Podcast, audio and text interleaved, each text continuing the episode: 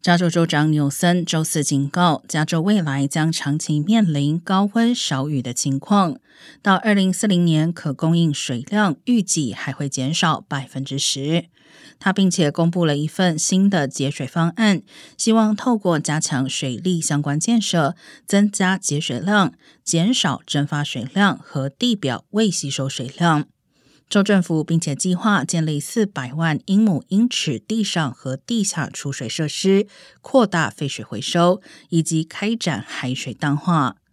已经自二零一三年大量进行废水回收再利用的 Las Virgenes 大都会水局表示，当地许多高尔夫球场和草地都使用回收水浇灌。预计六年内技术完全成熟后，可满足该地区最多百分之二十供水量。